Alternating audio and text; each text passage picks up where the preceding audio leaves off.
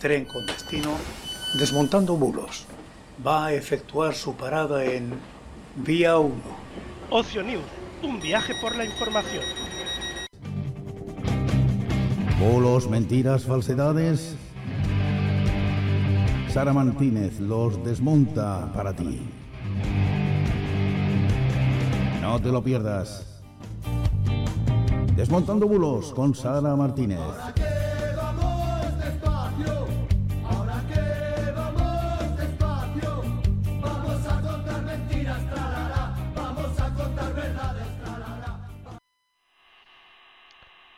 Muy buenas noches y bienvenidos al Desmontando Bulos. Hoy es jueves 29 de septiembre de 2022. Son las 9, las 8 en las Islas Canarias y como siempre eh, contamos con la colaboración de Sara Martínez. Muy buenas noches, Sara. Muy buenas noches, Lorenzo, y muy buenas noches a todos. Aquí estamos un jueves más para ver cómo está esta actualidad, cómo están las redes sociales, cómo está el nivel de información, desinformación y por tanto, pues bueno, pasar un, buen rato eh, comentando cosillas que, que son las que nos rodean todos los días. Es así. Pues es así, es así. Semana, bueno, bastante tranquilita, creo yo, ¿no? Dentro de lo que cabe. dentro de lo que ha pasado. Dentro, dentro de lo que cabe. dentro de lo que cabe.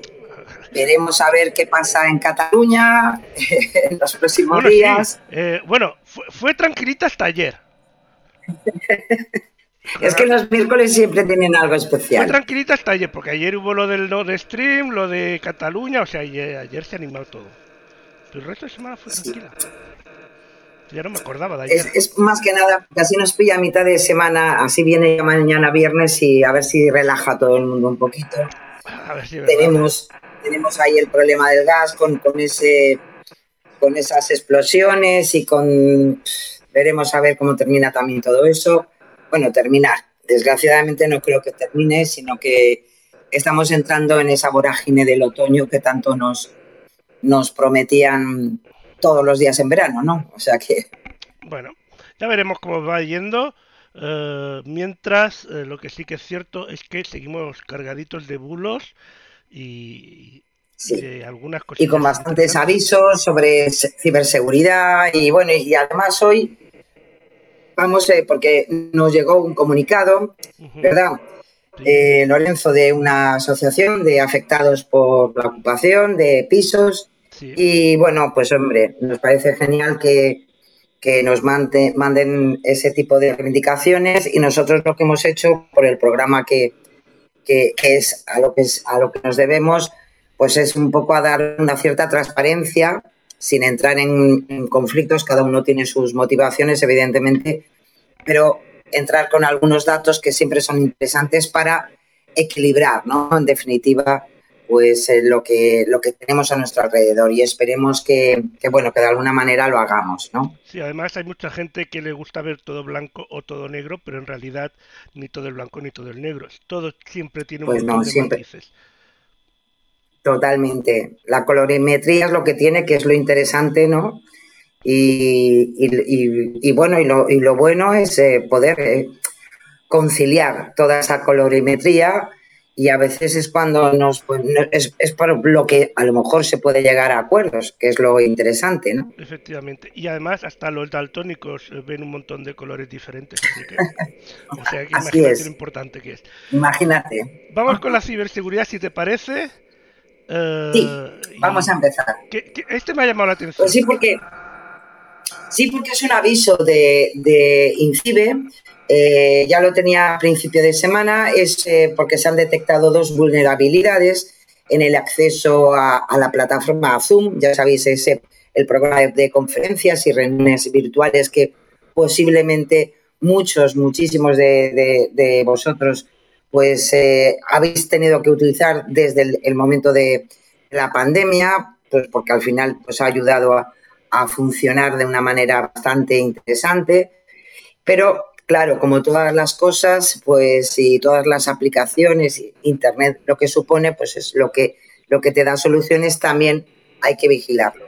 Y en este caso es este recurso afectado, el Zoom eh, One Prime Meeting, eh, que en su versión eh, mm, anterior, porque evidentemente la propia aplicación ha iniciado a, una serie de, ayudas para descargar las actualizaciones importantes para esta versión, ya que se, se contenía dos vulnerabilidades que, que, mm, que, tiene que ver con el acceso sin permiso y, por tanto, eh, era una posibilidad, aprovechando esta vulnerabilidad, para que un atacante pudiera obtener audio, vídeo de cualquier reunión a la cual no estuviera invitado ni autorizado, o también lo que podría ocurrir es que estaba invitado, pero se podía mantener invisible para el resto de participantes.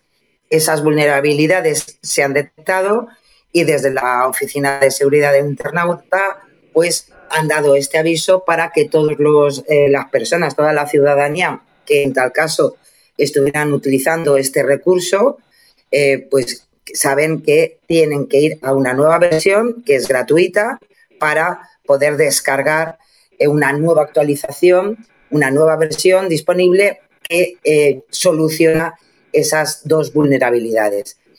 Eh, evidentemente incide en lo que además siempre explica la importancia de que todas nuestras aplicaciones estén siempre actualizadas, que es muy importante porque siempre hay fallos de seguridad en cualquiera de las plataformas que a lo mejor aplicaciones, perdón, que a lo mejor utilizamos normalmente y eh, con esas actualizaciones pues eh, podemos conseguir corregir fallos de seguridad que siempre se producen.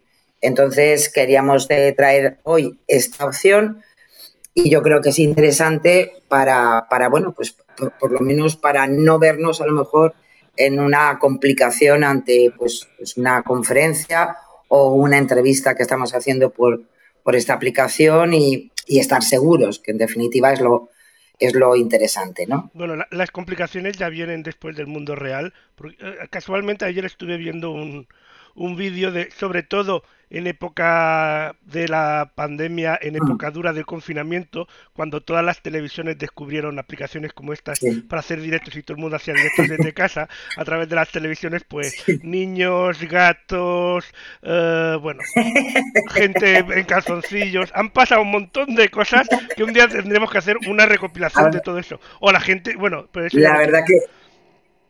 la, verdad que sí, ¿eh? La gente en el súper también, bueno, cuando nos dio por comprar de todo desesperadamente y gente con, bueno, un día tendremos ¿Qué habrá pasado con toda esa acumulación de cosas? Eh?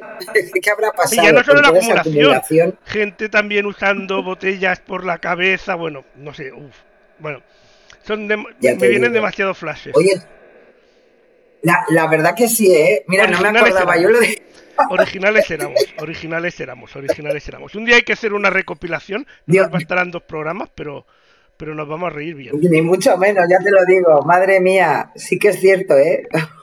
Pero bueno. Unas buenas batallitas. No, pero eh, hablando del tema Zoom, sí que se utiliza para trabajar y todo eso, pero bueno, sí, tanto en televisión como en reuniones privadas, sobre todo al principio, que mucha gente no dominaba el tema. Ahora tampoco es que haya mucha gente que lo domine, pero bueno, un poquito más que antes sí. Ya.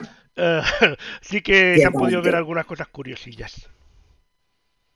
Pues, pues, pues en este caso el aviso venía por ahí, por, por, eh, INCIBE, y bueno, pues, eh, pues que lo tengamos en cuenta. Eh, si lo usamos, pues que, revisemos la versión que tenemos disponible.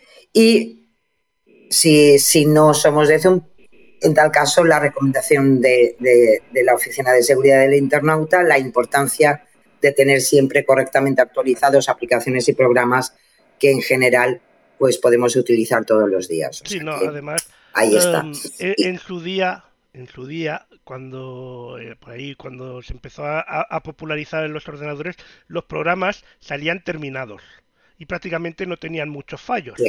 Pero hoy en día, con eso de que se puede actualizar cada segundo, cada tres días tienes una versión nueva de casi cualquier programa. Lo que pasa es que muchas veces en el móvil no nos ¿eh? damos cuenta porque se actualizan automáticamente, pero pero hay algunos programas que prácticamente cada día, incluso dos o tres veces al día, de, versiones de correcciones pequeñas y todo eso, así que... Ah, no, y además porque las vulnerabilidades también es verdad que eh, cada, cada vez son más evidentes porque eh, lo trae la, propia actividad. O sea, es, lógico y, cierto, ¿no? O sea que. Sí, sí. Así que nada. Y pues luego, por otra parte, también, también tenemos, también tenemos unos consejos de LOSI esta semana. En esta ocasión nos van a comentar lo que son las opciones de configuración de Facebook, tan utilizado esa red social, pero que es importante eh, controlar los principales aspectos de privacidad y seguridad que son tan importantes para, para nosotros. Em, y, por tanto, bueno, pues a lo mejor algunos ya seguro que sabéis muchas de esas cosas, de esa configuración, pero yo creo que siempre viene muy bien eh, eh, pegar un repaso para saber conocer las geolocalizaciones de nuestras publicaciones, quién te puede etiquetar, los perfiles, nuestro perfil, qué visibilidad tiene y, todo eso eh, también lo dejamos muchas veces en manos de, bueno, pues del azar. Entonces es un pequeño vídeo con unos pequeños consejos que yo creo que nos pueden recordar un poco eh, la seguridad que tenemos que tener sobre nuestros datos en redes sociales. También te digo que es bastante sencillo si encuentras el sitio, hmm. es como una guía que vas haciendo una serie de pasos y es bastante sencillo. Y que también se puede hacer algo similar en Google. Con el Google, con la plataforma de Google que incluye también lo, YouTube. Lo vamos a ir viendo en las próximas semanas porque se ha centrado durante estos últimos meses en lo sí muchísimo en redes. Es normal, es lógico, las utilizamos mucho las redes sociales, compartimos muchas cosas, compartimos a veces demasiadas cosas y bueno, vamos a ir viéndolo eh, cada, cada, programa eh, con alguna red social y he incluido también, como tú bien decías, el perfil de Google. Pues eso lo veremos otro día, pero ahora veremos el de Facebook. Así que adelante. Allá vamos.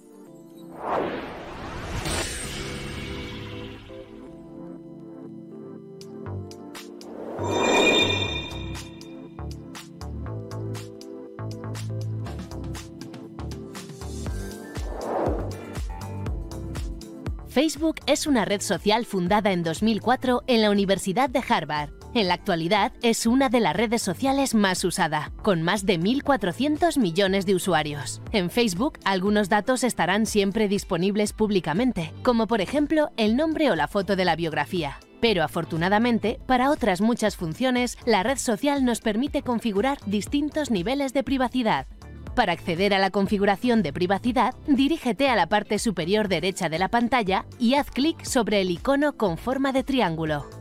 A continuación, en el menú desplegable, busca la opción Configuración. En los diferentes elementos que componen este nuevo menú, podrás modificar todas las opciones de configuración, entre ellas las opciones de privacidad. Las opciones de privacidad configuradas por defecto en Facebook permiten que únicamente vean lo que publicas tus amigos. Sin embargo, cualquiera podría enviarte solicitudes de amistad, buscarte en la red social por medio del correo electrónico o el número de teléfono, o indexar tu perfil en los motores de búsqueda como Google. Desde el menú de privacidad se pueden configurar todos estos aspectos, siendo la configuración recomendable la más restrictiva posible para minimizar los riesgos. Por ejemplo, desde la opción ¿Quién puede ver mis cosas? puedes configurar el nivel de privacidad de tus publicaciones.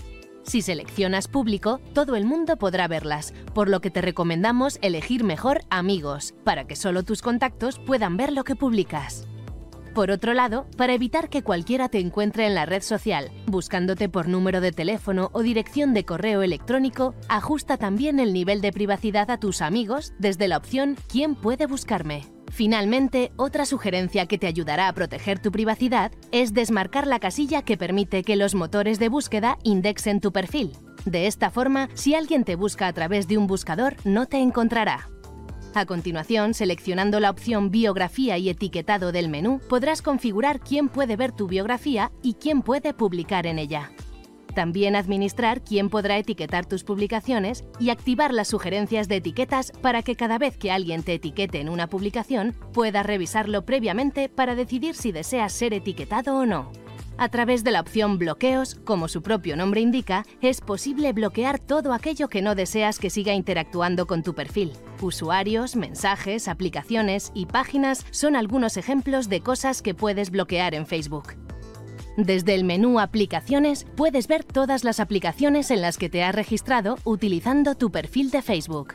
Para comprobar qué permisos tiene cada una, selecciona la aplicación en cuestión y a continuación haz clic sobre el icono con forma de lápiz para editar la configuración. Te recomendamos que toda aquella aplicación que ya no utilices la elimines. Finalmente, desde el menú Anuncios, Facebook te permite controlar la publicidad que te mostrará mientras uses la red social si quieres que sea en función de tus hábitos de navegación o no, ya que en el primero de los casos estos anuncios se personalizan según tu uso de los sitios web y de las aplicaciones que utilizan las tecnologías de Facebook. Terminamos este vídeo proporcionándote unas recomendaciones que te ayudarán a proteger tu privacidad y seguridad en la red social. Antes de registrarte en Facebook, es recomendable que leas las condiciones de uso y las políticas de privacidad.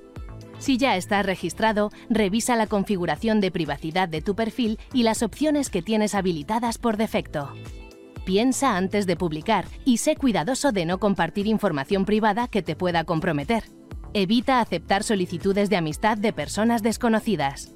Si necesitas más información sobre las configuraciones mencionadas a lo largo del vídeo, dirígete a la sección de ayuda de Facebook.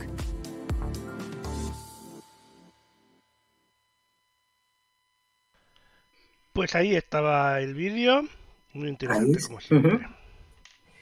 Pues, pues sí, y especialmente porque a lo mejor eh, hace mucho tiempo que uno está registrado en Facebook, eh, no le dio la importancia a ciertas cosas y algunas configuraciones por defecto, pues vale la pena a veces cambiarlas de acuerdo a las restricciones que tú quieras poner y a las seguridades que tú quieras tener sobre tu perfil. Así que siempre vale la pena recordar este tipo de cosas.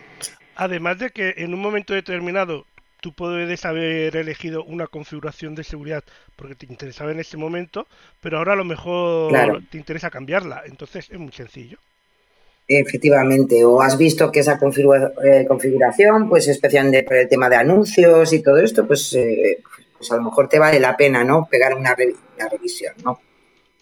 Efectivamente. Y nos vamos al siguiente bulo. Bueno, bulo no, perdón.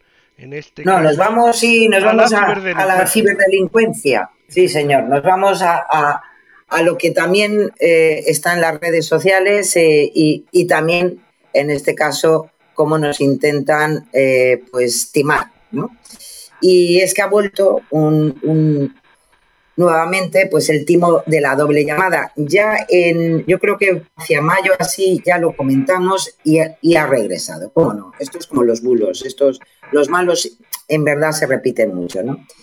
Y ya sabéis que es eso que han tenido que, en este caso, afectado a clientes de distintas operadoras telefónicas como Pepefon, Movistar o Vodafone. Y además, en este caso, es, utilizan a la Asociación de Consumidores, a la OCU, eh, recurriendo a su nombre como argumentario para convencer al usuario de la bondad, en este caso, del cambio de compañía telefónica. ¿eh? El timo de la doble llamada, eh, algunos a lo mejor se acordarán que era em, una, una, llamada mm, donde se intentaba decirle al usuario em, que su actual compañía que va a aplicar una subida inminente eh, de la cuantía de, su facturación entre 15 y 20 euros, según indicaron algunos consumidores afectados, sobre la cuota mensual que estaban pagando de su tarifa. Que, que poco tiempo después reciben una segunda llamada, esta vez de otra compañía que le ofrece una buena oferta, que si contratan su tarifa eh, incluso eh, mm, dicen, en este caso es cuando dicen que está recomendada por la OCU y por tanto que se puedan beneficiar del cambio de, compañía para ahorrar dinero. Eh, claro, desgraciadamente pues hay personas que, que, pican ante estas situaciones, ¿vale? Me llama mi compañía telefónica, me dice que me va a subir, subir entre 15 y 20 pavos y ahora me llaman estos otros y, y me ponen una una tarifa genial y de paso, además, recomendada por la OCU. Bueno, pues es todo un, engaño, una mentira, donde además se recogen tus datos, eh, se quedan en algunos casos, desgraciadamente, se quedan con datos bancarios y ahí tenemos, pues, pues desgraciadamente el delito, que ya no solamente engañar, sino delinquir. Y por tanto, tanto los cuerpos de seguridad del Estado como en este caso la propia OCU, como las compañías telefónicas que eh, han sido afectadas en este caso, pues han hecho diferentes comunicados que han salido estos días en, en prensa para alertar de que es el timo de la doble llamada, nuevamente. Vaya. Entonces, que tengamos eh, cuidado, primero, recibir dos llamadas en el mismo día o muy seguidas, pues es para, en fin, preocuparse de que aquí pasa algo, eh, que te comunican además subidas de teléfono eh, demasiado altas, normalmente una, una, compañía a lo mejor significativamente que hagan una subida pues puede llegar a los 5 o los 6 euros. Y además luego acordaros siempre que son, eh, cuando te anuncian subidas eh, inminentes, pues es difícil de, pensar que te las van a aplicar porque ya sabéis que cualquier incremento en la tarifa telefónica o de cualquier otro servicio tienes que, te tiene que dar la, la, empresa, te tiene que dar 30 días eh, de antelación esos avisos por si tú quieres rescindir el contrato ante esa subida. Así que tenerlo siempre en cuenta eh, con estas llamadas eh, que de vez, en cuando pues, nos pueden afectar y en definitiva es para colarnos pues, pues, pues un, delito de tres pares de narices. Así que ojo, ojo. Yo, al fijo solo me llama mi madre y si veo un número que no es el suyo ya es que me quieren vender algo, de, verdad, es que es así. así que vamos a la transparencia. Nos vamos con Cibio esta semana eh, he querido recoger algo que está a puntito de terminar el plazo, que se recogió en el BOE de hace un par de meses, que es el cheque de 200 euros de ayuda a las familias asalariados, autónomos y desempleados por, eh, ante, eh, para hogares de bajos ingresos. era una medida que se había puesto en marcha precisamente por toda la crisis que estamos teniendo pues eh, con la guerra, con la inflación, bueno, y que, pues, y, que evidentemente pues hay personas que por sus ingresos pues les puede afectar eh, bastante más que a otras, ¿no? Y por eso se puso en marcha este cheque de 200 euros que pueden solicitarlo eh, todas aquellas personas que durante 2021 hubieran tenido unos ingresos inferiores a 14.000 euros eh, sumando todos los, miembros de la unidad de convivencia y solamente eh, eh, la, solicitud se podía hacer hasta ahora, hasta el, 30 de septiembre. Todavía, todavía tienen tiempo si, se dan prisa. Claro, porque se, puede hacer por sede electrónica, es decir, por la agencia tributaria. Se estima que 2,7 millones de personas puedan recibir este, este cheque de 200 euros y va a ser un total de 540 millones de euros en total, o sea, de, de ayudas, con lo cual, pues hombre, si no, si, os, si os habéis olvidado o vuestra familia o un amigo, un familiar, alguien eh, se puede ver beneficiado por esto, pues que sepa que todavía se puede solicitar mañana.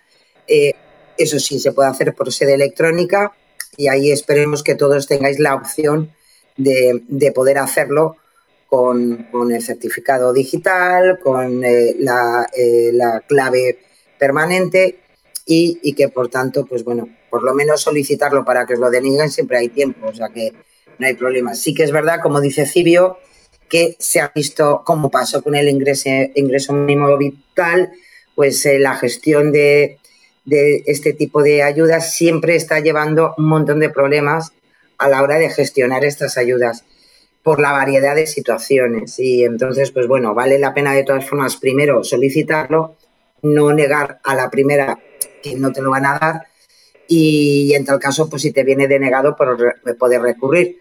Pero ahí seguimos, como bien dice Cibio, desgraciadamente en este tipo de, cosas, en nuestro país las cosas todavía no se hacen eh, muy bien. ¿eh?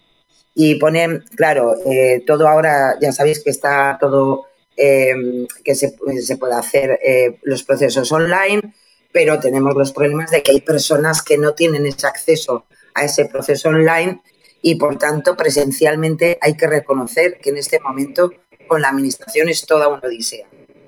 porque o tienes que pedir cita previa, en un sitio sí, en otros no, eh, si, y si pides cita previa, ¿dónde la pides?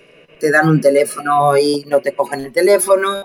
Eh, o sea, la verdad que es todo un poquito eh, las cosas como son. El acceso a la, a la, tecnología está bien, pero sigue siendo difícil para bastantes personas.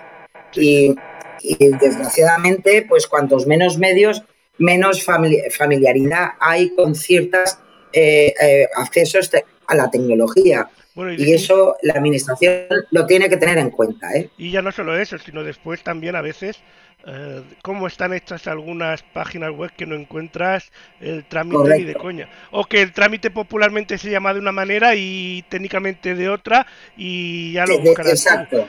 O sea, eh, tendrían que, yo siempre digo, ponerse en situación del más tonto que lo va a usar. Y, y, hacerlo para el más tonto. Y después ya, pues los demás, si el más tonto puede, pues no, los demás ya podremos seguramente.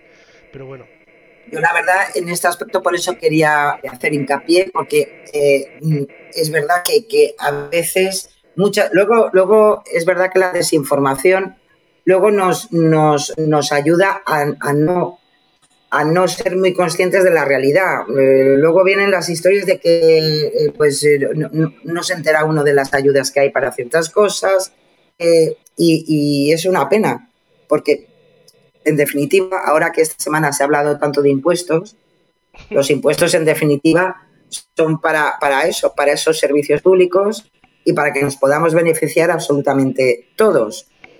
Y es una pena que a veces, por falta de formación, infraestructura o posibilidad de ver vías eh, eh, para que las personas podamos acceder a todo eso, pues no se están dando. Entonces, eh, en fin, que lo dicho, que la digitalización de la vida cotidiana está muy bien, pero hay que ir paso por paso y siempre dejar un recurso para, para, personas que no pueden hacer ese tipo de trámites de esa manera. Y después también el, el la gran eh, la gran manera de, que tenemos aquí en España de que te soliciten cosas la administración que la propia administración te tiene que, que, facilitar, que simplemente de un departamento a otro. Em, que, así es. O sea, a veces demasiada burocracia, pero bueno. Así es, así es. Mm. Entonces, pues bueno, pues ahí está el aviso. Es una de las cosas que en esta semana eh, ha hecho hincapié Cibio, porque posiblemente pues también esta situación nos la, nos la, podemos encontrar mañana con otra ayuda o con otra subvención o con cualquier cosa que al final pues nos podamos ver perjudicados. Así que seguiremos, seguiremos eh, informando. A ver qué tal. Ahora sí que nos vamos a los bulos y en este caso... Nos vamos a los bulos tal como, como son, cómo se han hecho virales ciertos eh, temas y empezamos con uno que tiene que ver, eh, como no, con esta, esto que que al final siempre se produce en redes sociales, que es eh, a ver si, a ver si la, la digo muy, mm, digo la mentira más grande, porque además parece ser que cuanto más escandalosa es, más posibilidades ah, eh, tengo de que se haga viral. Perdona, a ver si lo adivino. Eh, tiene que ver con los cortes de luz de, de hasta tres horas que, sí que al, menos quien más he visto yo, y voy, a, y, voy a decirlo, es un usuario que se llama Abogado contra la Demagogia, que a mí me parece que a veces hace más demagogia que otra cosa. Pero bueno, eso ya es una sensación que me ha dado a veces oyéndolo, pero bueno. Pues, pues se ha hecho absolutamente viral y bueno, con, con mensajes, en fin, así bonitos, textos que, que, en fin, de cógeme el cubata que allá voy, ¿no? Y, en este caso, pues era denunciando que, bueno, que el gobierno había aprobado que ya se podía, a partir de lo que había aprobado, en este caso, eh, un el decreto em, sobre em, las medidas para, para, paliar la crisis eh, energética, pues eh, que el gobierno ya a partir de este momento podía cortar durante tres horas la luz en nuestros domicilios. Que también hay que decir una cosa, que lo que pone en el boletín del Estado tampoco lo entiende ni, ni más experto jurista, porque eso es un galimatías, pero que no lo entiende nadie. O sea, pues ¿por qué no lo ponen pato Vamos a intentar. Claro, vamos a intentar. el problema está de que, de, porque evidentemente el Real Decreto es, es densito y, tiene además una. Eh, utiliza mecanismos eh, que no son de lo que hablamos todos los días. Eh, no es hablar de cortes de luz y ya está. Habla de, evidentemente de una serie de procesos, de una serie de subastas de, de electricidad que lo más importante no tiene nada que ver con el consumo en los hogares. ¿Por qué? Porque es un mecanismo de respuesta activa de la demanda. Que así dicho, pues dices, pues vale, ¿qué, qué querrá decir esto? ¿no? Claro, el problema de los bulos es eso, que al final de un texto que es difícil de entender, porque utilizan muchos tecnicismos con todo lo que significa el consumo eléctrico en un país, eh, pues más que dar eh, luz a lo que está diciendo el decreto, pues se inventan eh, la historia y ya está.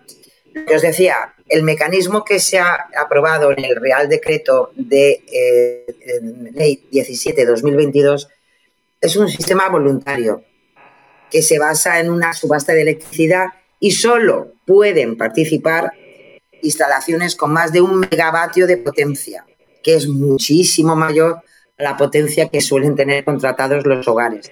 Normalmente, em, eh, el, operador del sistema eléctrico, Redella, es la antigua red eléctrica de España, por hoy se llama Redella, es la que eh, pone en marcha este tipo de respuestas activas de demanda. El mecanismo, en definitiva, em, consiste en subastar lotes de potencia eléctrica interrumpible, ¿eh? según eh, se, puede leer en el propio decreto. Las instalaciones con una determinada potencia eléctrica, lo dicho, mucho mayor que la que tenemos en los hogares, podrán ofertar potencia con la previsión de que será interrumpida si es necesario. Ese es, la, es el tema de las tres horas. Eh, claro, de esta manera le sale más barato, a la, especialmente a industrias y comercializadoras de, grandes servicios y, eh, evidentemente, pues hombre, pues por ejemplo para instalaciones conserveras que cuentan con cámaras de, refrigeración que consumen mucha electricidad, y por, pero eso sí es un mecanismo voluntario, es decir, todos aquellos eh, mm, empresas, industrias comercializadoras que tengan esas instalaciones con más de un megavatio podrían entrar en este, este, este mecanismo. ¿no? Eh, ¿Por qué se hace así? Porque también así ellos se comprometen a reducir su consumo en la potencia que libremente hayan ofertado en la subasta, si así se lo solicita el operador del sistema, que es ella. Es decir, es una, una manera de impulsar la reducción de consumo que, puede durar hasta un máximo de tres horas y de alguna manera gana en este caso eh, el consumo en, electricidad y eh, también le sale un poco más barato a ellos. Es una, en definitiva, algo que se ha hecho siempre, ¿eh? ojo. Lo que pasa que en, estas, en esta situación tan especial como la que se está viviendo con el tema energético, pues bueno, llama la atención porque se ha valorado un poquito más, se ha dado un, poco más eh, de posibilidad para que puedan entrar más empresas y más industrias en esa eh, respuesta activa de demanda. Pero como podéis ver, no tiene nada que ver eh, con lo que, lo que nosotros consumimos en, nuestros hogares, porque bueno, pues no, no, no, no, utilizamos esa potencia ni, ni para atrás, vaya. Así, que, no se preocupe, es que un bulo grandísimo. Que podrán seguir. Que lo único, evidentemente, que, Claro, lo único que ha intentado, evidentemente, es eh, crear la alarma y el desasosiego de los pobres consumidores de, de, luz de, nuestra casita, que estamos tranquilamente en nuestro hogar, ¿no? Pero nada más. O sea, no habrá problema, no seguir teniendo luz 24 horas para seguir divulgando bulos. Efectivamente.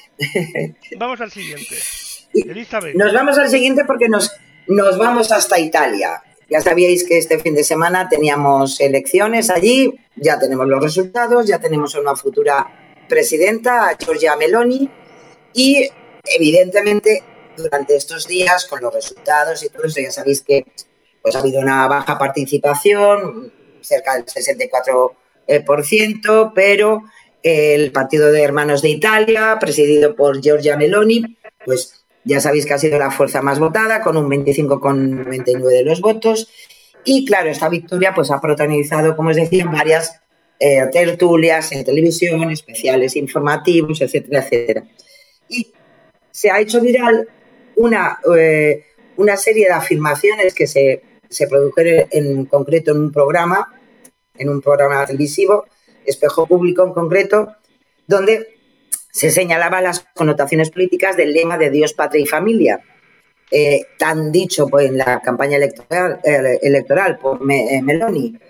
Y, y, de paso, pues bueno, se ha, se ha hecho viral precisamente que se quería, por parte de algunos contertulios, se quería justificar la utilización de esas tres palabras, Dios, patria y familia, como mensaje de la ultraderecha, pero como diciendo que ese lema es en definitiva eh, o, que formaba parte del himno italiano, eh, como tal.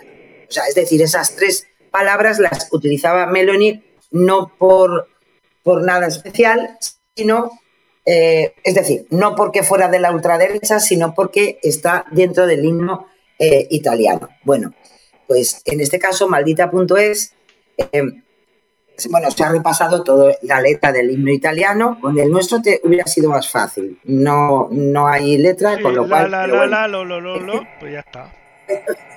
Efectivamente. Pero el italiano sí que tiene letra. ¿Y qué es lo que ocurre? Pues bueno, que esta consigna del, partido de, Meloni, utilizado infinitamente en diferentes actos, hasta lo utilizó aquí en España cuando vino eh, para para apoyar la campaña eh, de las elecciones andaluzas, pues no, no, no aparece en ningún fragmento, ninguna parte de la letra del himno italiano. Hay que decir que esa consigna sí que, en cambio, fue acuñada en 1931 por el secretario general del Partido Nacional Fascista, Giovanni Giariti, quien la recogió eh, en la publicación de Juventud Fascista en aquel momento. Eh, como bien ha podido comprobar maldita.es, gracias al miembro de la International Fact Checking Network eh, Open, que es eh, miembro italiano de, esta, de, los verificadores europeos. Así que digan lo que digan, que sepáis que Dios, Padre y Familia es un eslogan, en este caso de Giorgia Meloni, un eslogan que viene como consigna acuñada desde 1931 por el Partido Nacional Fascista y que no tiene nada que ver con el himno o la letra del himno italiano. Así que, ¿qué le vamos a hacer? Pues vamos al siguiente, que en este caso es la Virgen que sale a pasear por las lluvias, o eso nos hicieron creer. Oh, señor, esta es buenísima. ¿eh? Esto viene de la mano de, de, Verifica Radio Televisión Española, es genial. bueno, os podéis imaginar que se hizo viral especialmente en Twitter eh, como podéis ver, es bueno, la imagen de una virgen deslizándose por las calles inundadas, ¿no? Eh, por, la, lluvia. Y eh, se ha viralizado porque, claro, se hace referencia a la Virgen de la Candelaria en la isla de Tenerife. se ha hecho viral por la borrasca tropical que sabéis que ha afectado las Islas Canarias la semana, el fin de semana pasado. y claro, eh, llama mucho la atención porque, bueno, en fin, es, es bestial. El vídeo que dura unos 13 segundos, pues ha, tenido más de, de 500.000 reproducciones, o sea que no, no es poca cosa. Y claro, el problema está en que esto, pues como os podéis imaginar, va a ser falso. ¿eh? ¿Por qué? Pues bueno, si hacemos una, búsqueda inversa, eh, se ve que es un montaje totalmente, porque eso sí que viene de una grabación real que como podéis ver en la imagen, no es ninguna virgen de la Candelaria, pobrecilla mía, sino lo que iba por ahí. digo, eso fue, perdón, es una grabación real del 25 de octubre de 2018 en la isla de Tenerife, cierto, en concreto en la avenida de 3 de Mayo, Pero claro, lo que se ve en las imágenes, como podéis ver, es un contenedor verde, de vidrio en concreto, que, pues como ocurre cuando desgraciadamente las lluvias son, eh, provocan eh, inundaciones, pues al final los pobres contenedores siempre, siempre van por ahí pululando. Y lo que han hecho es un montaje, pues más que han puesto encima pues la imagen de, la Virgen de la Candelaria, pobrecita mía, patrona de las Islas Canarias, y nos la han hecho pues eh, eh, viajar por ahí. Así que es cierto que ya sabéis que cuando se produce desgraciadamente cualquier eh, situación de peligro por las inclemencias del tiempo, pues ya sabéis que normalmente nos, hemos, nos podemos encontrar con muchos montajes en las redes sociales que se hacen muy virales porque, claro, evidentemente es el tema que todo el mundo intenta buscar imágenes, eh, testimonios de lo que esté pasando en ese momento. Pero vaya, ponerme a la pobre Virgen de la Candelaria, pues, en fin, en, por, las, por las aguas, pues tampoco, tampoco es eso. Pero lo dicho, simpático quedó, ¿eh? Simpático quedó porque daba... A mí me dio hasta un poquito de cosa, ¿eh? Cuando la vi ahí, digo, por Dios, yo, yo creo que la tenían mejor amarrada. Yo creo que la tenían mejor amarrada como para que se escapase. Pero bueno. Ya te digo, mira si, si es... Eh, eh, luego se ha hecho todo esto grande, que hay eh, el mismo vídeo, el mismo, ¿eh? El, lo, que pasa es que más que poner la imagen de la Virgen de la Candelaria, pues pusieron un Buda. Ese, lo que pasa es que ese, ese ya se lo tomó la gente más a risa. Claro, claro. Pero sí que pusieron un Buda de grandes dimensiones que transcurría como, como la Virgen de, la Candelaria por, por, esta vía. Pero lo dicho, ni son imágenes de la actualidad, sí que son de, Tenerife y lo dicho, lo que, lo que sí que iba por ahí pululando era un contenedor. ¿Y la gente come eh, comida de la basura o no? Bueno, siempre hay un programa en televisión, no sé si lo has visto, que me parece muy interesante, que se trata precisamente de gente que come comida de la basura. No sé si has visto ese reportaje, pero está muy interesante. Está en plataformas de, de, internet. Ya te digo, pues no, pues no lo he visto, no. no. Son tacaños. Pero en este caso. Que se van a. Claro. Lo hacen voluntariamente. Vaya, vaya. Pues bueno, vamos a ver. Yo de todas formas eh, creo que todos en algún momento, no ahora, eh, yo llevo, en fin, yo ya soy mayorcita y llevo años viendo personas, eh, pues, Al menos cogiendo cosas de la basura. Al menos rebuscando. Exacto. O sea que las cosas como son. Pero bueno, ahora se, se ha hecho viral un mensaje que nuevamente tenemos el origen en Telegram con, un, con unas imágenes, con un texto, con un link que te lleva a un artículo y donde se asegura que miles de españoles empiezan a comer basura por culpa del gobierno. Bueno, hay una fotografía en la que vemos a varias personas, que es lo que se ve ahí, en las calles buscando eso, entre bolsas de basura, ¿no? El, el, el, link donde te lleva un artículo eh, se ha difundido, eh, desgraciadamente, luego en redes sociales y, claro, ¿qué ocurre? Que de entrada, primero, la fotografía que ilustra el mensaje es falsa. Es decir, ni es reciente ni está tomada en España. Haciendo una búsqueda inversa, nos encontramos que la imagen fue captada en 2017 en la crisis humanitaria de alimentación que hubo en Venezuela. Y podemos ver, si hacemos esa búsqueda inversa, cómo salió esas fotos, esa fotografía eh, ubicándolo en, Caracas, en la capital de Venezuela, en 2017. ¿no? Eh, hay hasta algunas eh, del, mismo, de las del mismo grupo de fotografías, pues desde otra perspectiva, pero siguen siendo las mismas personas y por tanto la misma, la misma situación y el mismo lugar y el mismo tiempo. Con lo cual ya de entrada, mal. No, no es esto lo que está ocurriendo en España.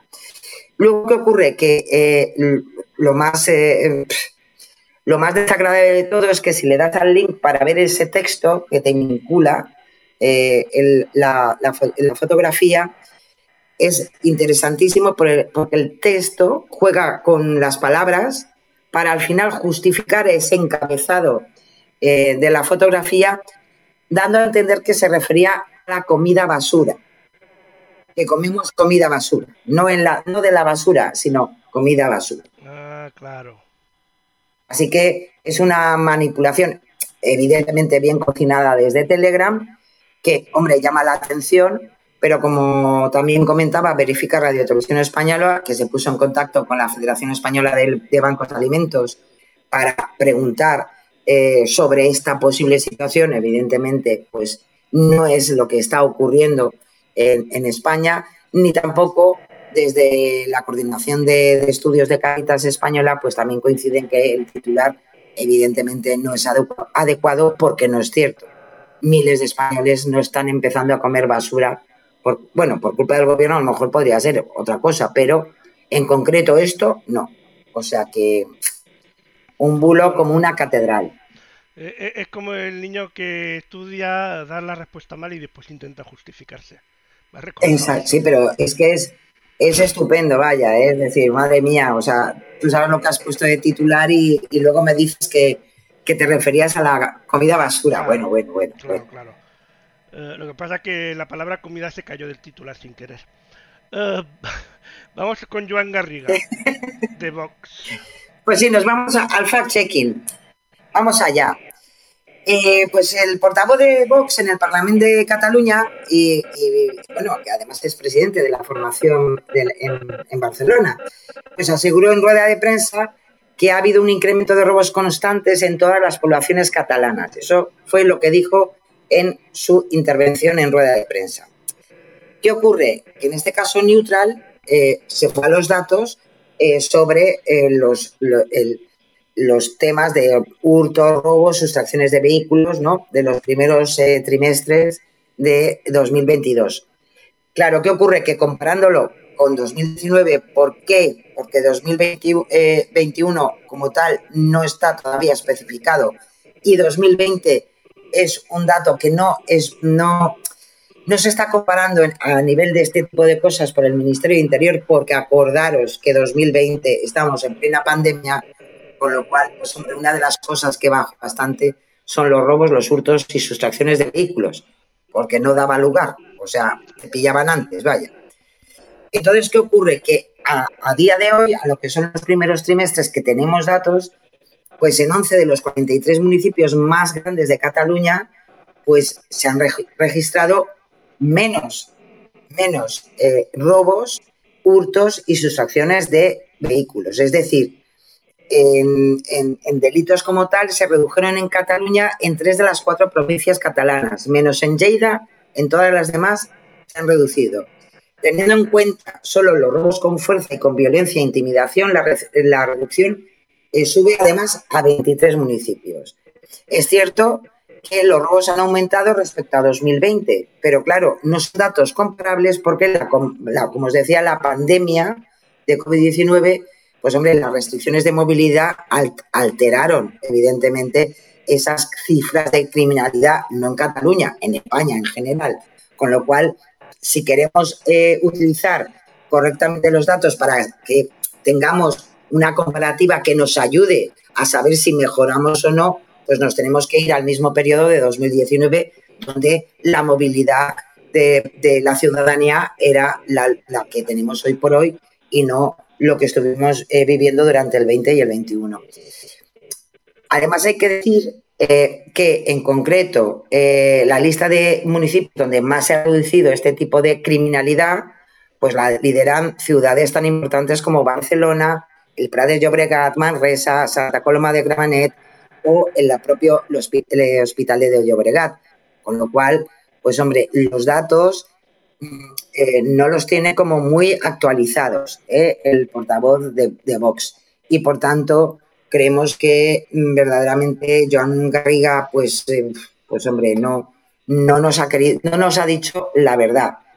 es verdad que Neutral se puso en contacto con el grupo parlamentario de Vox en, en Cataluña, pero pues hasta el momento no ha tenido ninguna respuesta de por qué hizo esa declaración si al final los datos, los datos eh, no, no, no, no, le, no le refrendan a esa afirmación. Es cierto que si los compara con 2020, sí que sube, como ha subido en todos los sitios, pero si los eh, comparamos esa criminalidad, ese balance de criminalidad con los trimestres propios en 2019, que fue el último año antes de la pandemia, pues hombre, los datos arrojan un panorama mucho más positivo que, lo que ha querido dar a entender Joan Garriga. Así que pues, no lo dejamos porque eh, estaban liados con la celebración de, la Meloni. Y entonces, pues, Puede ser. Pues, pues, pues, sí, posiblemente, ¿eh? Nos vamos a Elias Bendondo. Bendondo que es el coordinador general del Partido Popular. Fue uno de los cambios que hizo el nuevo presidente eh, eh, del Partido Popular, eh, Feijó, y dijo en un vídeo, que además lo publicó él mismo en Twitter, que es paradójico que el presidente Sánchez se reúna en Nueva York con la cuarta fortuna del mundo, con Bill Gates, ya estamos con Bill Gates por aquí, y no solo se reúna, sino que le dé 130 millones de euros a su fundación. Esto en concreto es lo que dijo el señor Elías Bendondo.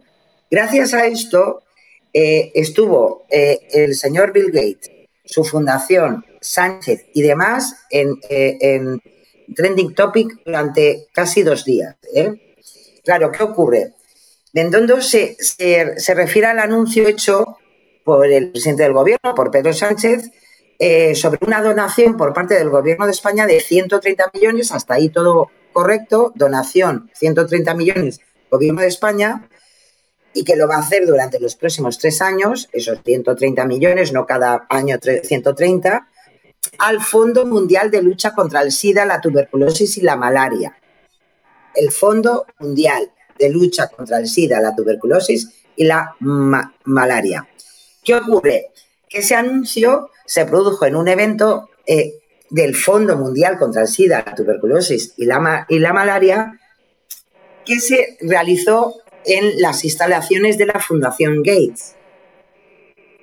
¿Eh? O sea, eh, la Fundación tiene unas instalaciones, el Fondo Mundial eh, hace el evento allí, pero hay que decir que la Fundación de, Gates, de Bill Gates, o mejor, la Fundación Bill and Melinda Gates no tiene, o sea, no, no es la fundación del Fondo Mundial contra el SIDA, la tuberculosis y la malaria.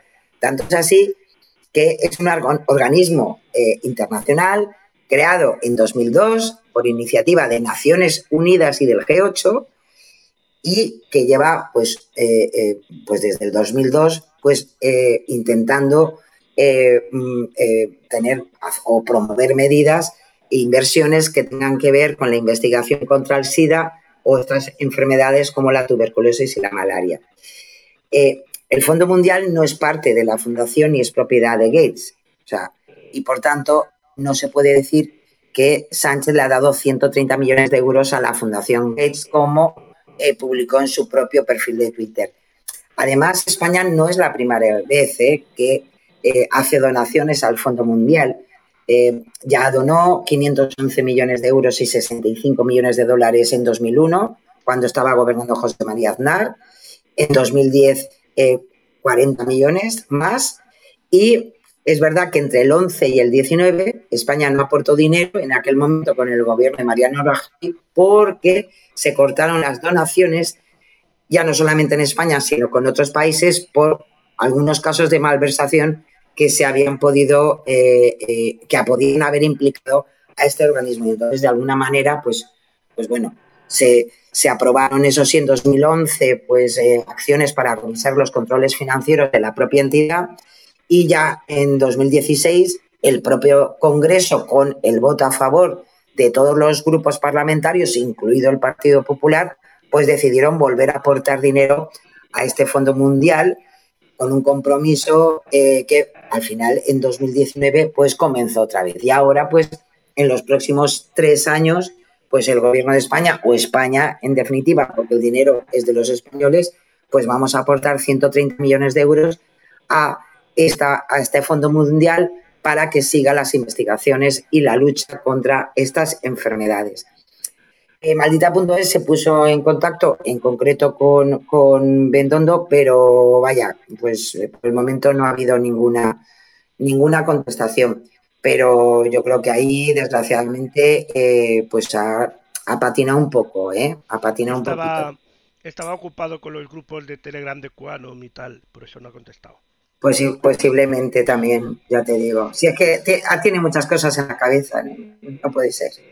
Lorena Roldán, del Partido Popular. Pues sí, yo lo siento mucho porque es también diputada del Partido eh, Popular en el Parlamento de, eh, Cataluña, pero eh, destaca porque también en rueda de prensa en la Cámara Autonómica, pues afirmó que el Comité de Derechos Humanos es un comité que en ningún caso habla en nombre de Naciones Unidas. Acordaros que este órgano fue el que el 31 de agosto de este año eh, pues dictaminó que España violó los derechos políticos de Oriol Junqueras, Raúl Romeva, Josep Rull y Jordi Turull al suspenderlo de sus funciones públicas, previo a la asistencia de una condena tras el referéndum independentista en aquellos años 2017, que a mí me parece un mundo. Bueno, pues pues eh, eh, la afirmación de, Roldán, de, Lorena Roldán, pues tiene tintes, tintes de engañoso. ¿Por qué? Porque mezcla elementos unos con otros.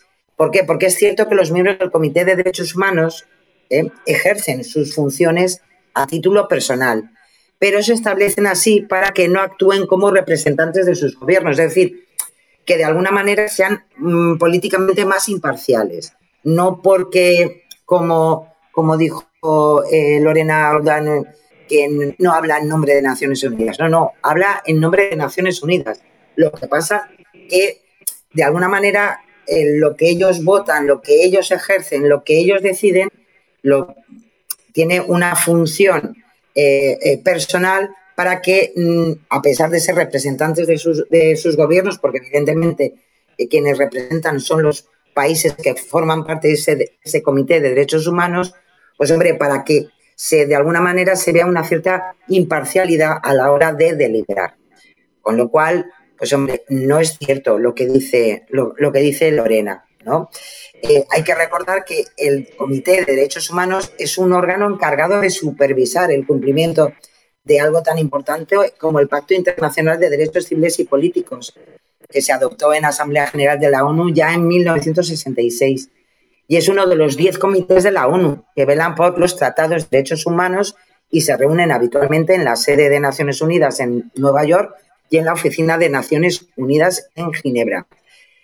Nuevamente, eh, en este caso, verificar que es otro verificador, eh, en este caso eh, ubicado en Cataluña, se pusieron en contacto con el Departamento prensa eh, del Partido Popular en Cataluña, mm, pero no han aclarado por qué esta afirmación de Lorena Roldán, diciendo que el Comité de Derechos Humanos en ningún caso habla en nombre de Naciones Unidas. Pues sí, es un organismo dependiente de Naciones Unidas y no es por nada, pero bueno, en definitiva lo que decidan nos gustará mejor o peor, pero bueno, es lo que hay, es así. Así que Así es, así y, nos vamos con Ada Colau.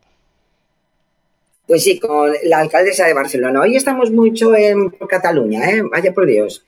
Eh, pues eh, Ada Colau eh, afirmó en una entrevista en la TV3 que solo en este mandato la Guardia Urbana pues habrá aumentado en mil agentes, tal cual. Ella dijo eso en el minuto 6.55 de esa entrevista, que la Guardia Urbana habrá aumentado en mil agentes en este mandato. Bueno, pues hay que decir que en la actual legislatura la Guardia Urbana de Barcelona ha incorporado, cierto, 812 agentes y ha abierto una última convocatoria de, 200, de 241 plazas más. ¿Qué ocurre? Que esto no significa que es verdad, casi se acerca ¿no? a los mil, a las mil plazas. Por, una vez que eh, unos esto no que están cerca, Exacto, pero ¿qué es lo que ocurre? Pues, pues, aquí, aquí hay otro patinillo, otro patinajillo que se ha hecho en este caso la, alcaldesa de Barcelona, porque la plantilla de la policía local no se va a incrementar en esa misma eh, proporción. ¿Por qué? Pues porque durante este tiempo también han habido jubilaciones. Vamos a ver. En total, el número de agentes que habrá aumentado desde 2019 hasta ahora son 449, de acuerdo con las previsiones publicadas por el propio consistorio. ¿Eh? Es decir, pues hombre, un poquito menos de la mitad de lo que, de lo que ha dicho Ada Colau. Tanto es así que eh, en este caso también Verificat eh, pues se, puso en contacto con el Departamento de Prensa de la Concejalía de Seguridad y Prevención del Ayuntamiento de Barcelona para pedirle explicaciones sobre estos datos entonces, claro, aquí sí que se les contestó que en verdad Ada Colau se refería a convocar más de mil plazas, mm, que era un compromiso recogido en el pacto de gobierno entre Barcelona en Común y el Partido Socialista de Cataluña tras las, elecciones de 2019. Pero si nos vamos a las palabras de Ada Colau en ese programa, los matines de TV3, pues hay que decir que Ada Colau en ningún momento se refirió al número de plazas convocadas, sino que iba a aumentar en mil plazas, en mil agentes, la Guardia Urbana. Con lo cual, pues, no es verdad, eh, y lo siento, pero es falso el dato. O sea, la próxima vez, no sé, que se lo piensen un poco, caray. No, no cuesta nada, ¿no? O sea que... No. ¿Qué le vamos a hacer? Pues bueno, Mm, tirón de orejas. Es así. No podemos hacer otra cosa. Ellos hablan, nosotros respondemos. Y nosotros verificamos, ¿no? Pues ya está.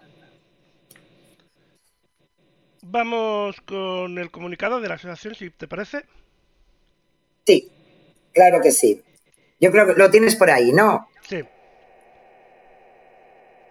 Espera, espera, espera. Bueno, pues en, definitiva, eh, eh, la asociación eh, de afectados eh, de, la ocupación de sus viviendas es la, plataforma de afectados por la ocupación. Pues hombre, nos han mandado, nos mandaron un. Sabéis que vamos a poner en antecedentes, ¿no? Yo creo que esto viene a partir de unas declaraciones, de una entrevista que se le hizo a un, a un juez, donde de alguna manera le quitaba ciertos aspectos a, lo que está pasando con la ocupación de pisos en España, sobre las soluciones jurídicas que se, les están dando. Es verdad que en todo este tema, yo creo, eh, y esto sí que es una opinión personal, creo que em, se exagera mucho eh, cuando, cuando a lo mejor ni son eh, tantas, tantos, tantos afectados, aunque sí que es cierto que aunque haya un afectado, pues ya será suficiente, evidentemente, esa persona ya se ve afectada. Pero eh, eh, tampoco creo que sean eh, los datos que a veces se maneja, ya no por esta plataforma, sino en los medios de comunicación. hace tiempo que, no se habla mucho de la ocupación, volveremos en las próximas semanas, ya veréis cómo se volverá a hablar de la ocupación, porque hay en marcha una nueva ley eh, sobre el, precisamente el delito de, ocupación de viviendas. Sabéis que está eh, ya en trámite en el Congreso también la nueva ley de viviendas, que también trae una serie de aspectos que yo creo que también pueden ayudar a mejorar un poco esta situación. Y luego, pues evidentemente, yo lo comprendo eh, que las plataformas, en este caso de afectados por la ocupación, pues también tienen sus reivindicaciones. Hay que decir eh, eh, respecto a, que sí que es verdad que se vincula siempre a, grandes corporaciones bancarias o compañías de alarmas eh, y en cambio las víctimas pues son las personas que a lo mejor tienen un piso em, que al final pues o se lo ocupan o lo que pasa que en, esta, en este comunicado se mezclan dos cosas. Una cosa es la ocupación es el allanamiento. Y otra cosa eh, es eh, cuando tú tienes en alquiler un piso, lo alquilas y el inquilino no te paga. Entonces son situaciones jurídicamente muy diferentes y a mí me, da la sensación que a veces se mezcla todo.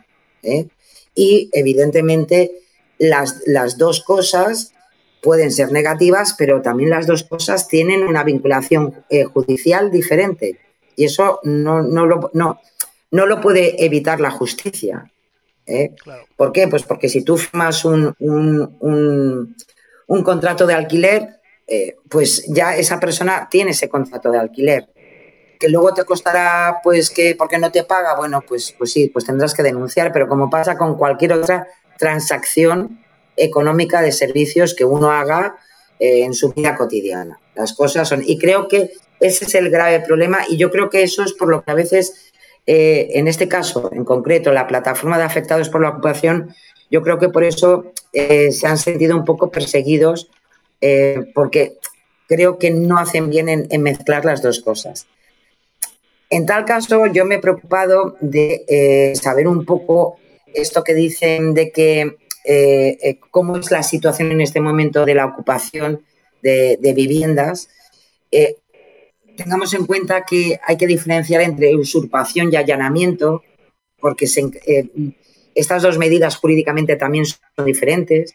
Hay que decir que lo que son denuncias como tal eh, en España, pues eh, en Navarra y en Baleares, por ejemplo, ha bajado casi un 40% en comparación con 2021, cerca del 23% en Rioja, eh, en Comunidad de Madrid ha decrecido un 14%, en Andalucía otro 12%, en Asturias un 9%, en País Vasco un 9%, en Galicia un 6%, en Castilla un 3%, en Cataluña un 3%. Es decir, Estamos hablando de denuncias, porque en, definitiva eh, es lo que nos puede dar a entender si eh, están subiendo o bajando ciertas acciones delictivas, ¿no? Y, hay que decir que en, España se han registrado 5.931 denuncias de ocupación ilegal de viviendas en, en lo que llevamos de 2022 y en las mismas fechas del año pasado ya sobrepasábamos las 6.200. Es decir, que bueno, que no es cierto que está aumentando la ocupación de viviendas eh, de forma ilegal. Em, sí que es verdad que crecen, eh, eso sí, las, quejas ¿no? de, eh, mm, por las situaciones, yo comprendo que con que haya un caso, pues ya esa, ese ciudadano, esa ciudadana, pues posiblemente no, no estará ella muy contenta. O sea, eso yo lo comprendo. Pero es cierto que la ocupación no es tan, tan amplia como a veces eh, nos dan a entender los propios medios de comunicación. El Ministerio del Interior no es la única organización que recoge datos. De hecho, en el órgano general del Poder Judicial tiene un recuento sobre las vistas orales, que es lo que puede también dar esos, datos, en las que se tratan casos relacionados con este eh, delito. Y según el último dato recogido en 2022, se han celebrado 740 vistas, lo que supone un 6% menos de vistas que en 2021, en la misma fecha las únicas eh, comunidades autónomas que ha aumentado esas vistas eh, orales en, el juzgado son Asturias, Canarias, Cantabria, Galicia, Murcia, Navarra y Rioja. Y a veces tiene más que ver con el atraso en el ámbito judicial eh, y en los juzgados que por el número de, vistas orales a mayores. Así que también hay que tenerlo en cuenta. Yo no sé si, pasa en España, pero aquí en Baleares, em, las situaciones que eh, se encuentran actualmente, diremos ocupadas, porque no sé si entraría realmente, porque no estamos hablando de casas, sino antiguas, eh, o sea, locales de antiguas oficinas bancarias. Un montón, al menos en la ciudad de Palma, un montón. Eh, de locales que han mm. cerrado tras la fusión de Bankia con CaixaBank y tal. Hay un montón de antiguos locales. Sí, sí, sí, sí. y quedan plantas bajas, ¿no? Efectivamente. Y, sí, que, están a pie de calle y hay un montón de locales de estos ocupados. Que no sé si, o sea, lo llaman ocupación, pero no sé si legalmente sería una ocupación al no ser un domicilio en sí, es un local. Que eso todavía complicará más el desahucio posiblemente, pero bueno. Claro, es que, es que es la diferencia. La, la usurpación incluye la ocupación sin autorización de un inmueble, ¿no? Que no constituye morada según el Código Penal. Esto implica que el, delito asociado a la ocupación únicamente se puede dar en viviendas vacías, porque en el inmueble no puede vivir nadie de forma habitual ni puede ser una segunda o tercera residencia. Eso lo dice el Código Penal. Yo me imagino que también será una de las cosas que reivindicarán en la plataforma de afectados, ¿no? Porque eh, eh, pues el Código Penal pues también a veces pues, pues, pues, pues puede dejar algunos, algunos flecos ante situaciones muy, muy, eh, muy diferenciadas, ¿no? pero lo dicho, no podemos hablar de lo mismo, ni la policía puede actuar igualmente y los cuerpos de seguridad del Estado no pueden eh, actuar tampoco de la misma manera si es un allanamiento o es una usurpación. además, ¿Mm? también hay que decir, que el, Código Penal está creado y pensado en un momento, en una situación concreta, eh, en el momento que se creó, que después eh, la situación posiblemente haya cambiado y se, y se sacan nuevas interpretaciones para poder llevarlo también. Pero mm, por eso también hay que actualizarlo a veces. Claro, es que por eso mismo eh, eh, vosotros sabéis que se ha hecho bastante demagogia con, con, todo este tema, que si te vas a por el pan y cuando vuelves a casa te han ocupado la casa. Bueno, eso no, eso no puede ocurrir. Porque ahí sí que, por ejemplo, la policía sí que va a la casa y te saca al individuo y, y, punto, y se lo lleva. O sea, porque además entra por, por, el Código Penal. Eso es así. Porque eso es un allanamiento puro y duro y está además con, con, en fin, con, como un delito grave, ¿eh? Y conlleva una petición de cárcel y todo. O sea, eh, lo que pasa que luego estamos en, en, las situaciones donde es un piso vacío, que sí, pues sí, te pueden entrar a ocuparlo, y sí que es verdad que hay una serie de garantías.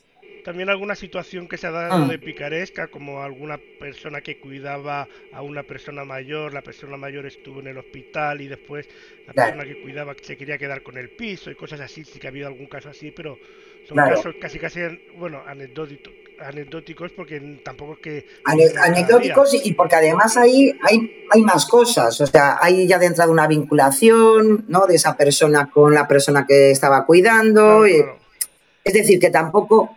Ahí, eso tiene que pasar por manos de un juez, porque la señora en cuestión pues diría que a lo mejor que este señor me dijo que me quedara aquí, bueno, pues si está en el hospital, ¿qué hacemos, no? Bueno, pues son cosas ya muy muy delimitadas que van más allá de un allanamiento o una usurpación de, un piso, ¿no? Yo por si acaso también he mirado en Europa cómo está, bueno, pues para que tengáis información, en Italia, por ejemplo, eh, ofrece soluciones muy similares a las existentes en España, y, aunque se revelan evidentemente insuficientes para la defensa de los derechos de los propietarios, dado que el desalojo de los ocupantes ilegales no se consigue con la celeridad deseada, que de alguna manera yo creo que es lo que reivindican estas plataformas, ¿no? que fuera eh, mucho más rápido. ¿no? Em, claro, todo eso lleva, si, si hay unas garantías... justicia, ¿no? Es un problema en sí que viene de, y porque además la saturación de la justicia. Si la, si la justicia no estuviera saturada, eh, todo esto iría también más rápido creo yo. Claro, tener en cuenta que, por ejemplo, la normativa española eh, eh, lo pone en la propia normativa jurídica que eh, ante un caso de, de, de, usurpación, a los cinco días tiene que estar solucionado. ¿Cuál es el problema? Que, pues que se pasan esos cinco días, porque mientras, bueno, los cinco días casi la denuncia está en la, en, la, entrada aún del juzgado, ¿sabes? O sea que la bandeja. Tenemos ahí un... pone entrada. Claro. Claro, es, es así, ¿no? Eh, eh, en Holanda, pues, eh, pues en Holanda también, pues hay, hay, evidentemente hay penas. en España las penas son hasta tres años. En Holanda pueden haber penas máximas de un año de prisión o una multa de, de más de 8.000 euros. Em, también es verdad que, que eh, ahí, eh, pusieron en marcha la ley de Kraken, que es la ley eh, conocida como ley de ocupación y bancantes, que según esa ley no se pueden emprender acciones legales cuando un inmueble ha estado vacío durante más de un año. Con lo cual, las garantías en Holanda pues son mucho más limitadas, porque si, si, si ha estado una, una vivienda más de un año no puedes emprender acciones legales por esa ocupación, pues igual están peor que aquí en España, vaya, digo eh, los afectados. En Alemania sí que es verdad que eh, eh, una vivienda ocupada ilegalmente puede ser desalojada en 24 horas después de que el propietario tenga conocimiento del hecho y curse la correspondiente denuncia.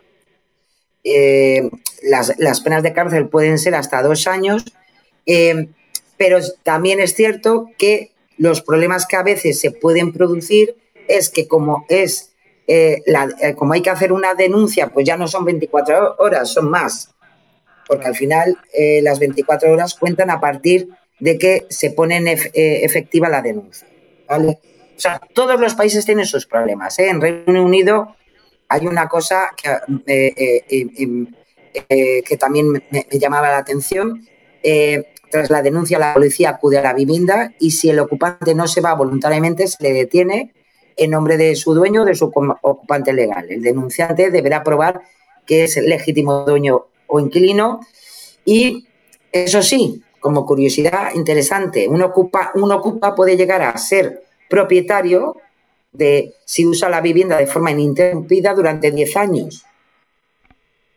O sea, en fin. Pero bueno, eso sí, te abona también sus impuestos y suministros. ¿eh? Claro, eh, ah, también hay que decir, 10 años eh, si no está en manos de justicia 10 años, poco te importa el piso. o sea, si, si lleva ocupado claro, 10 años pero, y no, no la has puesto pero en manos de imagínate, justicia, ¿eh? te importa.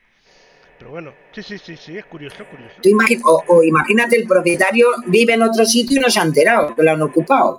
Bueno, pues oye, Sí, sí. pues pasan 10 años y es tuyo el piso. Eso, ojo, Tienes tiene que estar suyo, más ¿eh? atento. Tienes que estar atento a eso.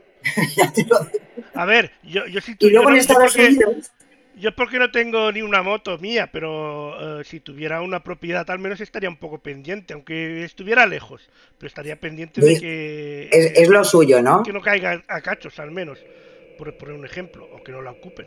Pues es, es- es- es- es lo suyo. Es lo- además, digo yo, por, por no sé, porque, pues porque también te preocuparás que esté, en, en- en, no sé, bien el, el piso y que no tenga fugas de agua ni cosas de estas, ¿no? Pero bueno, hay un buen mantenimiento. Y como te decía, en Estados Unidos pasa algo muy parecido que en el Reino Unido. Existe una ley que se llama posesión adversa para conseguir la propiedad de una vivienda que había ocupado durante más de una década. Y bueno, y está en marcha. O sea que posiblemente, que como podéis ver, en todos los países cuecen habas, ¿eh? O sea que. Posi- Y, y a mí me llamó también muchísimo. Posiblemente la, ley, la ley estadounidense, esta norma estadounidense venga de la ley eh, británica, porque recordemos que fueron colonia en su día y debe ser una Pues sí. ley de estas de, de a- a- Exacto. cuando María Castaña perdió la chancla y, y posiblemente pues tenga relación que sean los 10 años. Alguna relación tendrán, seguro. Así es. Pues bueno, ya sabes que entre ingleses y americanos, pues ellos ya sabes que. Entre que los ingleses se sienten muy isla y siempre miran para el otro lado, no para Europa, Sí. pues es lo que, es lo que tenemos. Pero lo dicho, volviendo a, a esta situación, pues eh, es, es, muy, es muy difícil eh, eh, la, la situación, comprendiendo evidentemente, como veíamos ahí en imágenes que nos ha mandado la propia plataforma, de cómo dejan los pisos, eh, pues, pues sí, la verdad que eh, la situación, pues hombre, es, bastante lamentable. Pero ojalá eh, que ahora que se ha iniciado un, nuevo proyecto sobre de aquello que se quiso llamar la, la ley de, del desahucio express y todo esto, bueno, pues, pues que, tengamos, tengamos ojalá o que tengan la posibilidad de llegar a acuerdos y pueda llegar a, las a la mejor solución para todas las partes. También hay que decir, y como ellos inciden mucho en, en, la- en los inquilino-ocupas, pues que eso es una situación muy diferente a la ocupación a las bravas de un piso vacío. ¿eh? Y que sepan eh, de todas formas que gracias, ellos se meten mucho por, sabéis, a partir de la pandemia que se dio esa, esa posibilidad de que no se, no se produjeran desahucios y, hombre, para garantizar la vulnerabilidad de, ciertas familias, bueno, pues hay que también decir que si, el juez ordena que se pare un desahucio, eh, los dueños de ese piso, el dueño o la dueña de ese piso, va a recibir, evidentemente, unas ayudas por parte del Estado para mantener esa, eh, vivienda eh, en, en manos de esa familia vulnerable, ¿no? Siempre y cuando haya un, un informe desde asuntos sociales y, por tanto, pues bueno, eh, destensionar ¿no? la situación que se pueda producir. Así que, bueno, posiblemente todas las soluciones, todas tendrán algún, algún, algún fleco que, que- que se tenga que seguir cosiendo. Es lamentable eh, lo que nos ofrecen desde la plataforma como, como la realidad de los pisos, pues cómo pueden quedar y, los problemas que le supone para el, alquilador, ¿no? y, bueno, ojalá verdaderamente se solucionen estas situaciones y bueno, pues, y, pero también, yo, ¿qué quieres que te diga? Yo espero que también siempre se tenga en cuenta las situaciones de familias que pueden pasar por un, mal momento y, tener un problema para pagar el alquiler porque a lo mejor no pueden ni pagar la comida, ¿no? Entonces, eh, ojalá entre, los diferentes estamentos se pueda arreglar. Esa, esa, gente paga los platos rotos de otros que lo que tienen es mucho morro. Que también claro, efectivamente. Pues ojalá entre la justicia, entre las administraciones y entre se pueda se puedan llegar a soluciones que sean positivas y como tú bien dices y que no haya gente eh, que se pueda aprovechar de, todo lo, importante que es posibilitar eh, protección a personas vulnerables y, y que al final pues se aprovechen dos que son los malos de la película, vaya. Sí, sí. Pues vámonos para la reflexión, si te parece. Nos vamos a, un pequeño corto que os traigo esta semana. Eh, está muy bien hecho. Yo, la verdad es que, bueno, me imagino que ya sabéis que, me encanta la creatividad de, gente, además muy joven, eh, y que nos trae cosas estupendas. En este caso, es un cortometraje eh, creado por Nelson May, Kate Yu y Tian Tia, eh, producido por la Escuela de Artes Visuales de la Ciudad de Nueva York. Y vamos a ver cómo, bueno, pues una, una situación que a lo mejor nos puede recordar a nuestra juventud con nuestros padres y cómo, pues al final, pues se reevalúan mucho las cosas y al final todos aprendemos, a pesar de que en nuestra adolescencia, pues a lo mejor hayamos podido vernos en una situación así. Espero que os guste.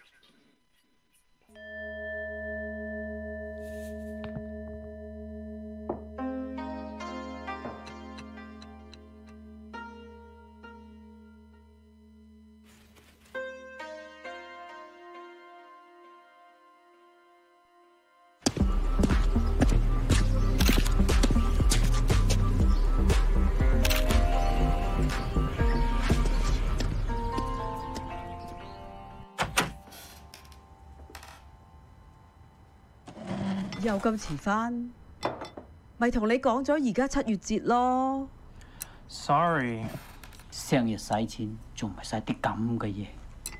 唉，你影相玩下 OK，但係邊有錢照顧屋企人啊？我好俾心機做呢個 project 噶，我真係好想做攝影噶。哼，你大個咗就知啦。 You never understand。喂，一翻嚟，俾我。嗯，打啦。Happy now？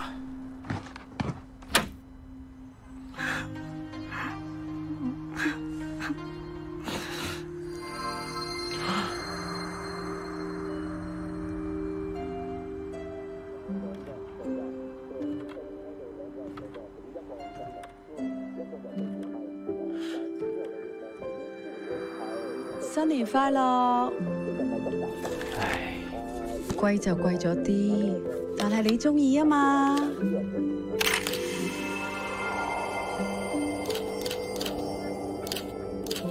一、二、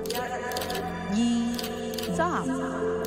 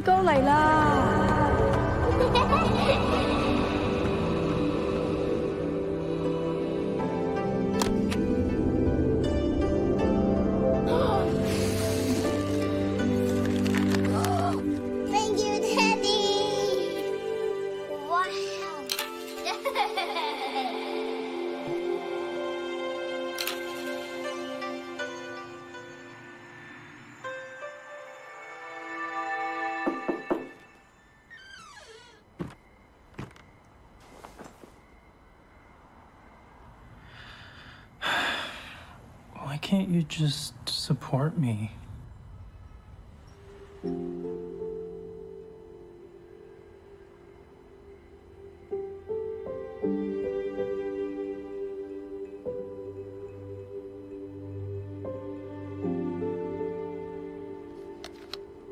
"爹哋擔心你第日辛苦，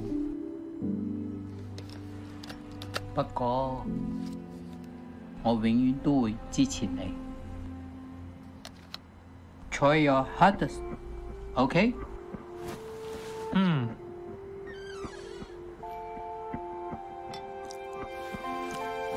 你點都係我哋個乖仔。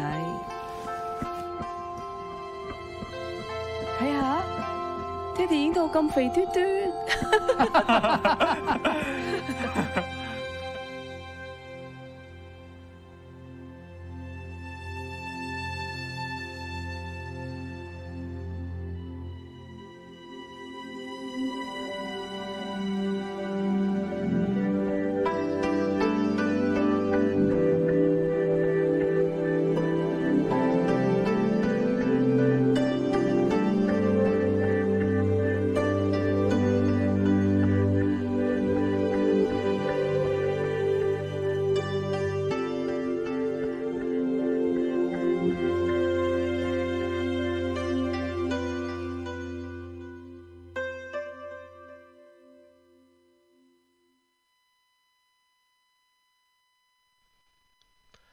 Parece mentira como la cantidad de gente que se necesita para hacer este vídeo de 5 minutos. Aquí sí, Sí, sí. desde luego que sí. Desde luego que sí. Y la verdad.